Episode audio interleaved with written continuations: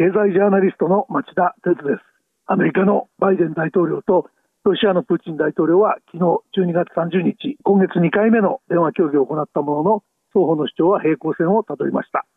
えー、依然として状況は緊迫しています。この時間は軍事衝突が懸念されているウクライナ情勢について1週間前に収録した専門家インタビューをお送りします。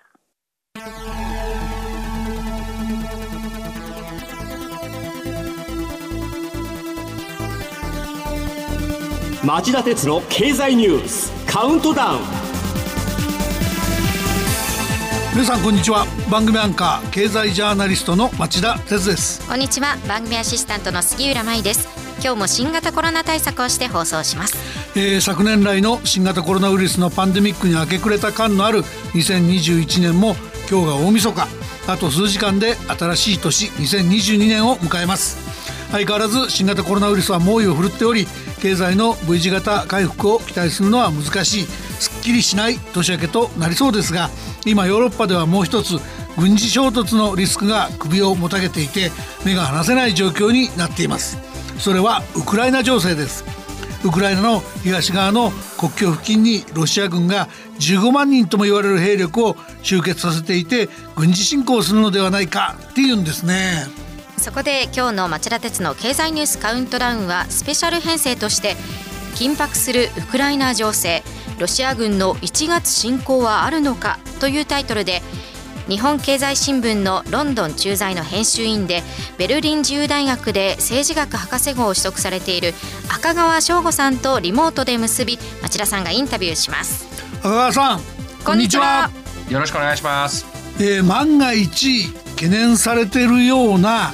ロシアによるウクライナへの軍事侵攻があればアメリカや EU は厳しい経済制裁に踏み切ると言ってます。そうなればせっかく開通したロシアからドイツに天然ガスを送るパイプラインノルドストリーム2の稼働ができない事態が起きるなどエネルギー市場や経済の大混乱が起きることも予想されます。ということで赤川さん今日はウクライナ情勢どれほど緊迫の度が増しているのかじっくり聞かせてください。この番組は NTT グループの提供でお送りします。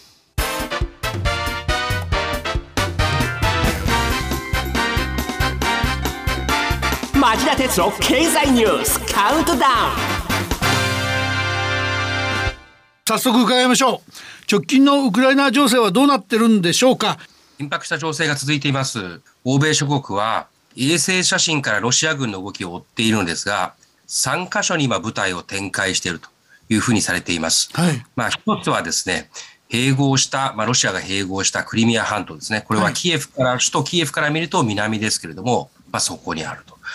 で、もう一つはキエフから見ると北に当たりますけれども、ロシアとベラルーシとウクライナの国境地帯。そして、えー、キエフから見ると東に当たるまあ、親ロシア派武装勢力が支配するウクライナ東部ですね。まあ、そこにロシア軍が集結していると。つまりですね、首都キエフから見るとですね、まあ、北と南と東と3方向からこう包囲されてるみたいな感じになってるわけです。なるほど。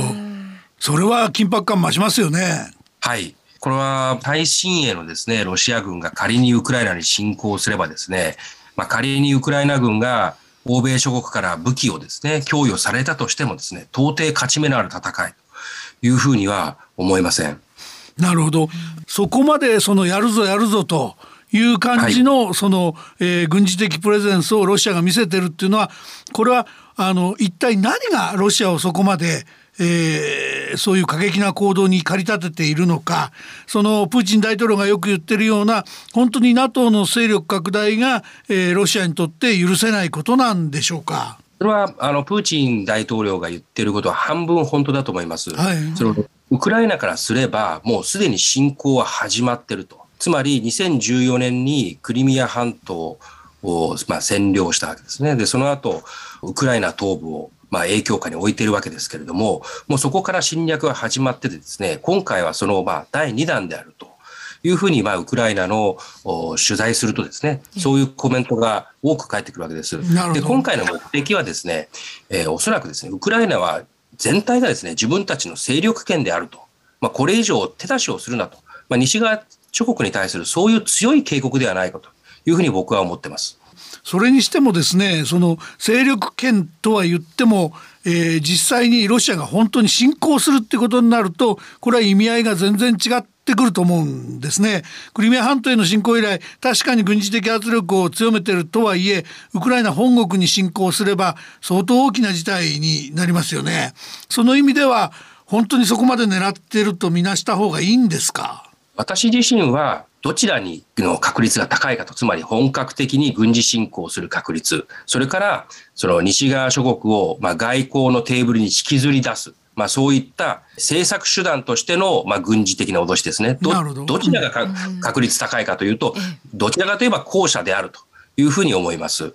というのは、まあ、そのロシアの方も本格的に軍事侵攻ということになればですね、はい、ウクライナ、広大なウクライナを全て占領するには相当な軍事力が必要になりますし、経済制裁とかですね、えー、あるいは貿易の停滞とかいうことを考えればですね、ロシア経済にとっての打撃も相当大きなことになるはずです。はい、そこまでの覚悟があるのかどうか、そもそもロシアの方にですね、そこまでの犠牲を払ってやる軍事戦略なのかということになると、そこまでではないと。しかもその1月、2月にそこまで踏み切るという必然性は今のところないというふうに私は思います。その長い歴史を振り返りますとね、ナポレオンがその帝政ロシアに攻め込んで、えー、冬将軍に負けたのもやっぱり冬場でしたし、まあ、ナチスドイツの侵攻も冬場に止まるわけですね。そういう意味ではこの1月2月っていうのはロシア軍が他国に比べて非常に活動に慣れてて軍事活動に慣れてて有利な時期だっていうようなことは言えるんですか？それはウクライナにとってもですね冬場の戦いはそれなりに慣れたものなので、えー、あのそれほど大きな、ね、差はないと思います。仮にウクライナ全土を支配下に置くとなればですね、ウクライナ住民の中にもですね、例えば反政府デモであるとかですね、ゲリラ戦でロシアに対抗する動きというのも相当出てくると思います。うん、そうしたあの動きを、えー、歯止めをかけつつですね、ウクライナは安定政権を、つまり親ロシア派の安定政権を、傀儡政権を作るということになると、ウクライナに対する相当多額の経済支援が今後もロシアは必要になってくると思いますし、はい、それからウクライナに安定的にロシア軍が駐留しなければいけないと。しかも冬の中、大きなその輸送をしながらですね、平坦線を確保しながらやっていくと。で、それだけの経済力が果たしてロシア、今のロシアにあるのかというと、それは疑問があります。むしろですね、可能性、今、取材をしているとです、可能性が高いのは、東側、つまりウクライナの東側、すでにあの親ロシア派武装勢力が展開してですね、ロシアがある程度影響力のある地域、そこをさらにですね、えー、まあ、既成事実、ロシア圏として既成事実化すると。仮に軍事衝突があるとすれば、そちらの方がですね、可能性が高いんではないかというふうに言われています。それはウクライナの国境の周辺に限って侵攻するっていうことですかね？そうですね。まあ、それ一時的にですね、例えば首都キエフを席巻するということがあるかもしれませんけれども、まあ、それはウクライナ全土をですね、ロシアに併合するというよりも、ウクライナ東部を、まあ、完全にロシアの影響下に置くという形の軍事侵攻であるというふうに言われています。あの後半はあのそれに対してアメリカやヨーロッパがどう対抗していくのか伺っていきたいと思います。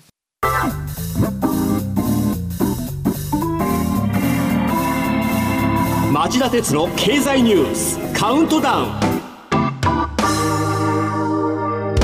赤川さん引き続き伺いたいんですけどその仮にロシアが侵攻した場合ですねアメリカや EU はその実際にはどういう制裁に踏み切る、まあ、今まで言ってることと実際どういうふうに違ってくるかみたいなことがあれば教えてください。あの、先ほど申し上げたようにですね、あの、ロシアの軍事侵攻のあり方、その目的によってもですね、制裁の程度っていうのは変わってくると思うんですよね。はい、まあ、東ウクライナの完全占領なのか、それとも首都キエフまでえー、進んで、新ロシア政権をこう樹立するみたいなね。で、そういった形なのかによっても違うと思いますけれども、まあ一番例えば軽い制裁としてはですね、プーチン個人そのものをですね、こう制裁すると、あるいはもう閣僚をこう制裁していくと。まあこれは政治的なシンボリックな、あ制裁ですね、はい、これほとんどまあ影響力がないわけですけれども、うんうん、まあ、それでも外交対話やなんかは今に今よりも難しくなると。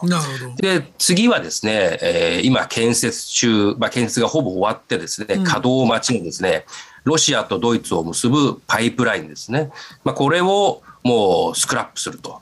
もう稼働を完全に停止してですね、ここからガスを買わないと。ということを西側諸国が表明すると。で、最後の手段と今言われているのはですね、はい、ロシアを国際的な金融決済システムから排除するということまで言われています。これはもちろんですね、西側諸国にとってもですね、えー、大きな影響が出るわけです。というのは、そのガスを買うときに、えー、国際資金決済でやらないということは現金で払わなきゃいけないということですから、はい、ロシアからガスを買えなくなると、事実上難しくなる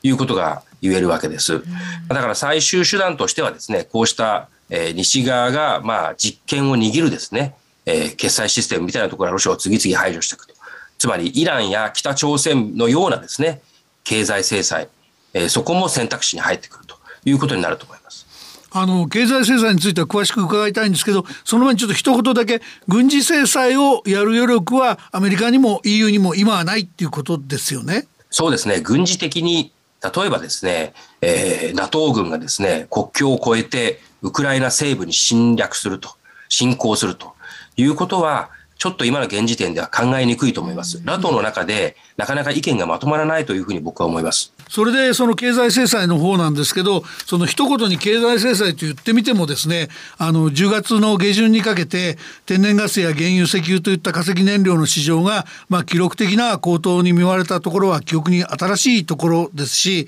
あの目先はオミクロン株の猛威で経済の回復の足取りが鈍ることが予想されはするものの長い目で見れば電力中心に必ずエネルギー需要は回復してくるわけですよね。でしかもヨーロッパはそもそも天然ガスの4割をロシアからの輸入に頼ってるわけでしょさらに言えばそのカーボンニュートラルの流れの中で化石燃料の採掘に関する投資が鈍りがちになるということも予想されてるわけですからそういった中で本当にその EU 側ドイツ側はノルドストリーム2の運転凍結だのスクラップだのなんていう制裁で一本にまとまっていけるんでしょうか？私は稼働停止というのは十分にあり得ると思います。今回、そのロシアがまあこれだけの軍をですね、えー、展開するということは、まあ、アメリカのバイデン政権の弱さであるとかですね、うん、今あのご指摘の通りの、まあ、西ヨーロッパあ、まあ、それから東ヨーロッパのですね、えー、東欧、えー、EU 加盟国のですねエネルギーのロシア依存のと、まあ、そこ弱みですね、うん、そこを十分に熟知した上で、まあ、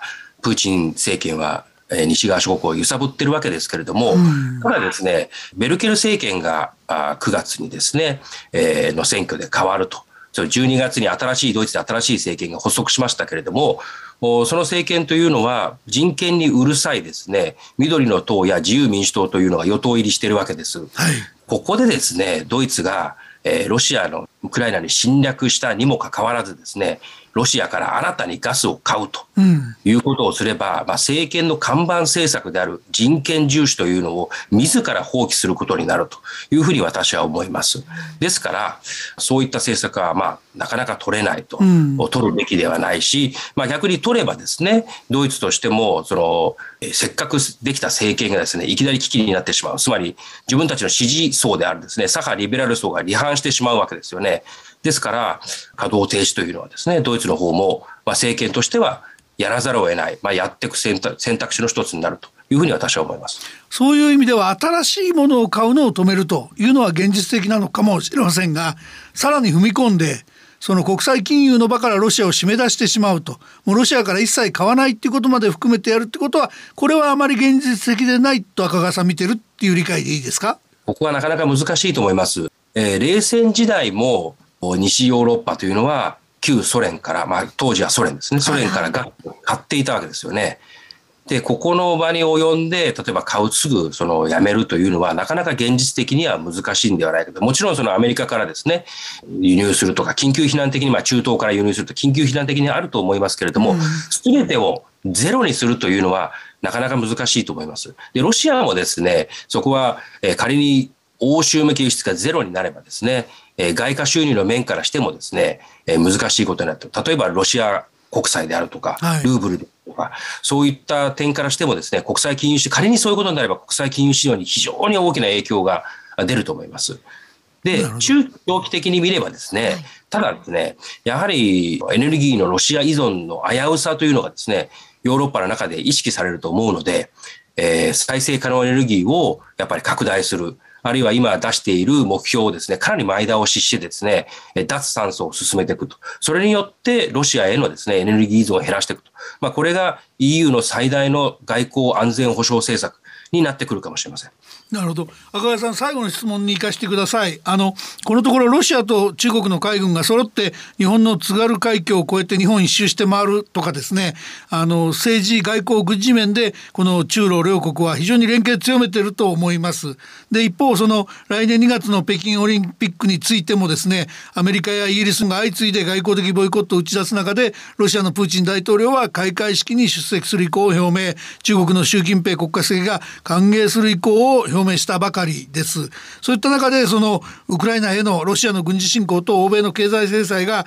現実の問題になると中国とロシアはさらに連携して、えー、軍事的緊張が高まるとより深刻な事態につながると見ておかなくて良いんでしょうか。それに加えてまあ日本がそういう事態に備えて今やっておくべきことがあるのかないのかあるとすれば何なのかこの辺りを最後に伺っていいでしょうか。民主主義国家と強権国家の対立まあ、これがですね、だんだん激しくなっていくというふうにご指摘だと思いますけど、つまり新冷戦がですね、もう始まっているのかもしれません。私は、まあ、ジャーナリストとしてはですね、まあ、外交対話を続けつつ、まあ、こうした強権国家にですね、ひるまず、毅然とした態度を取っていくのが、まあ、最大の外交安全保障、西側が取るべき外交安全保障だと思います。はい、仮にですね、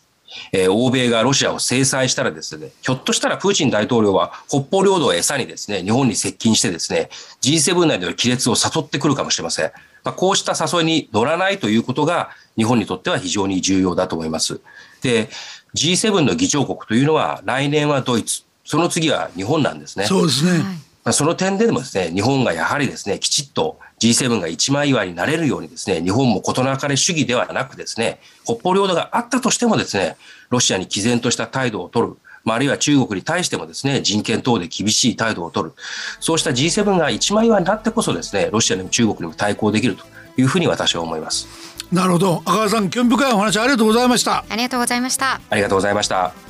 以上町田鉄の経済ニュースカウントダウンスペシャルでした。赤川さんにはこの後すぐの町田鉄の経済ニュース深掘り年末スペシャルにもご出演いただきます。赤川さんこの後のご出演もよろしくお願いします。よろしくお願いします。この番組は NTT グループの提供でお送りしました。